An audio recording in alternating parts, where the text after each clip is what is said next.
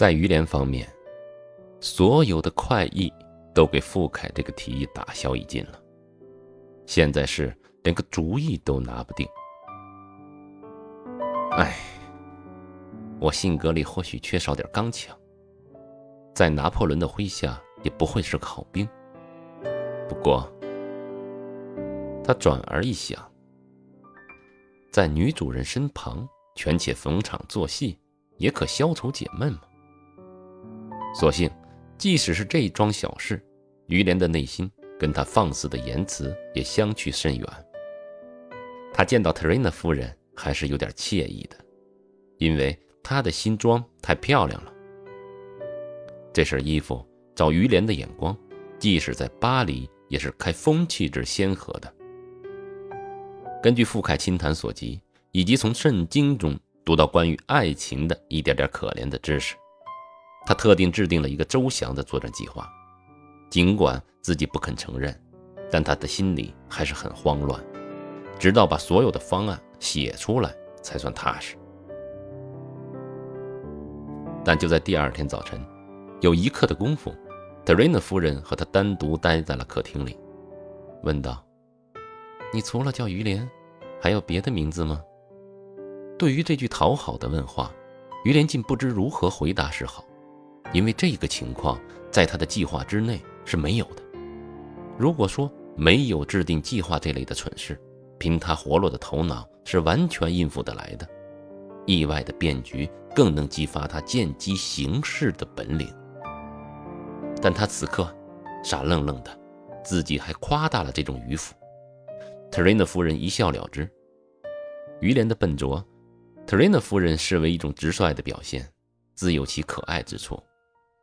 可戴维尔夫人又是对特瑞娜夫人说：“你那位家庭教师啊，别看他小小年纪，我觉得呀，大大可疑。看他的样子，好像时时刻刻都在动脑筋，一举一动都用了心机呀。这可是个阴险的家伙。”特瑞娜夫人上面那句话，于连一时竟答不上来，大为苦恼，尤其深以为耻。一个像我这样的人吃了败仗就该搬回来。趁走进隔壁房间的机会，他认为自己有责任给特瑞娜夫人一个吻。无论对他还是对他，没有比这个吻更不得体、更不愉快、更不谨慎了。他们差点叫人撞见。特瑞娜夫人以为于连疯了，她大吃一惊，尤其觉得有失体统。这桩蠢事。使他陡然想起了瓦勒诺先生来。跟他单独在一起，谁知会发生什么事儿呢？他的道德观念又冒了出来，因为此刻的爱情躲了去了。他细思量，巧安排，让身边总留着个儿子。这一天，于林很不好过，他的全部功夫都用在实施他的引诱方案上，但做的太不高明。看起特瑞娜夫人来，每次目光里。带着探寻的意味，特瑞娜夫人见他笨拙又莽撞，惊愕了半晌。这是爱的羞怯。他自我解慰，心里有说不出的愉快。为接待专区勤政长官莫洪吉先生的来访，特瑞娜夫人在午饭后回到客厅，坐在一个高高的小型地毯棚架前做十字绣花。戴维尔夫人坐在他的旁边，就是这么一个显眼的位置。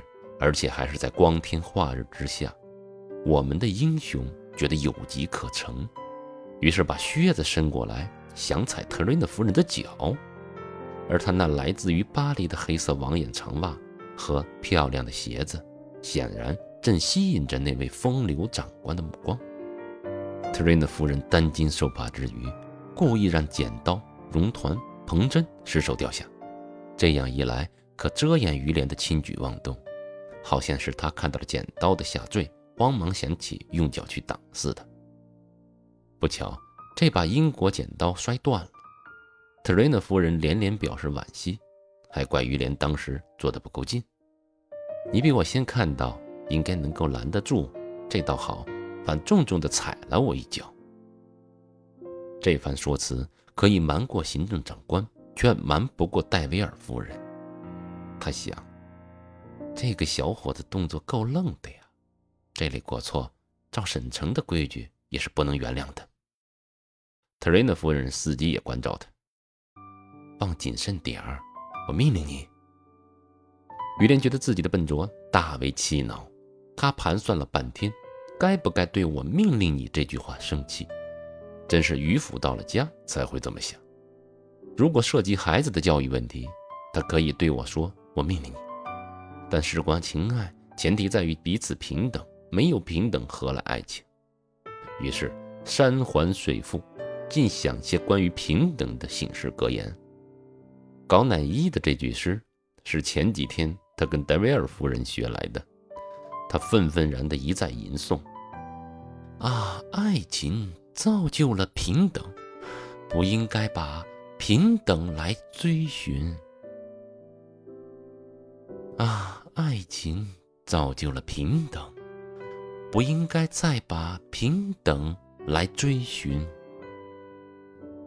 啊，爱情造就了平等。”不应该把平等来追寻。于连有生以来还不曾有过相好的，却一心想要扮堂皇的角色。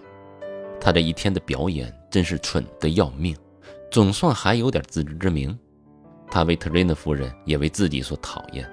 看到日落西山，想到夜色朦胧中又要去花园里陪坐，不免忧心忡忡。于是。便向特瑞娜先生说，他要回威利耶去见谢兰神父。